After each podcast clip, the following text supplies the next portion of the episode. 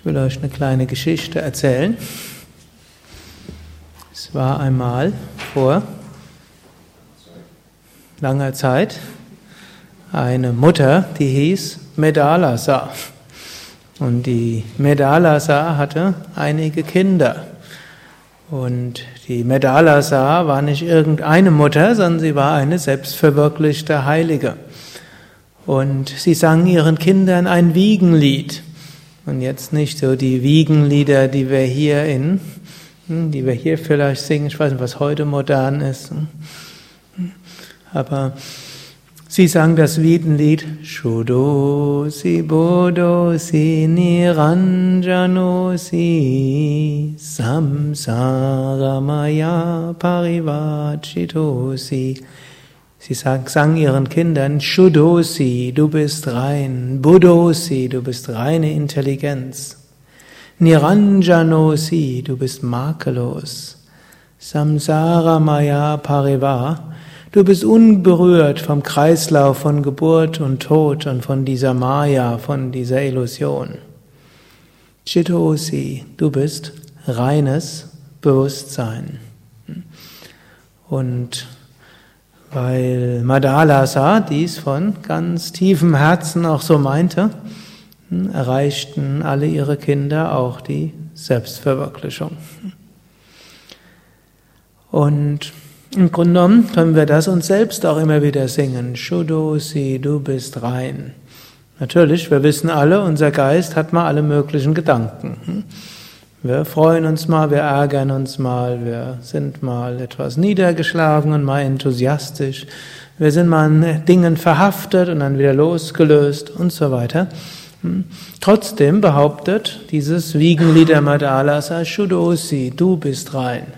Denn hm, es ist ja nicht unser Bewusstsein, sondern es ist Körper und Denken, welche durch diese verschiedenen Prozesse hindurchgehen. Ist genauso angenommen, unser Hemd ist so ein bisschen, ja, hier ist jetzt etwas weiß geworden. Ist eigentlich ein gelbes Hemd, aber hm, durch irgendwo, als ich vorher geklatscht habe und meine Hände schon mit Babypuder und dann ist das Hemd weiß geworden. Hat sich das jetzt auf meinen Geist gelegt und bin ich deshalb unreiner oder vielleicht noch reiner geworden, weil sich jetzt weißes Puder auf mein Hemd gelegt hat? Hm hat keinen allzu großen hm, Bedeutung dort. Hm. Genauso, unser Geist hat alle möglichen Prozesse, durch die er hindurchgeht, aber wir können uns erinnern, Bewusstsein an sich bleibt ewig rein. Bleibt ewige Intelligenz selbst, nicht im Sinne von Intellekt und IQ, sondern im Sinne von reinem Bewusstsein. Niranjanosi und so bleiben wir stets makellos, was auch immer geschieht. Und wir sind unberührt von Samsara. Samsara, Kreislauf von Geburt und Tod. Aber Samsara Chakra heißt es. Und es geht nicht nur um Geburt und Tod. Wenn man seinen Geist so genauer beobachtet, stellt man so fest, es gibt so bestimmte Zyklen. Und manchmal kann man auch überlegen, will man dem gleichen Zyklus immer wieder folgen.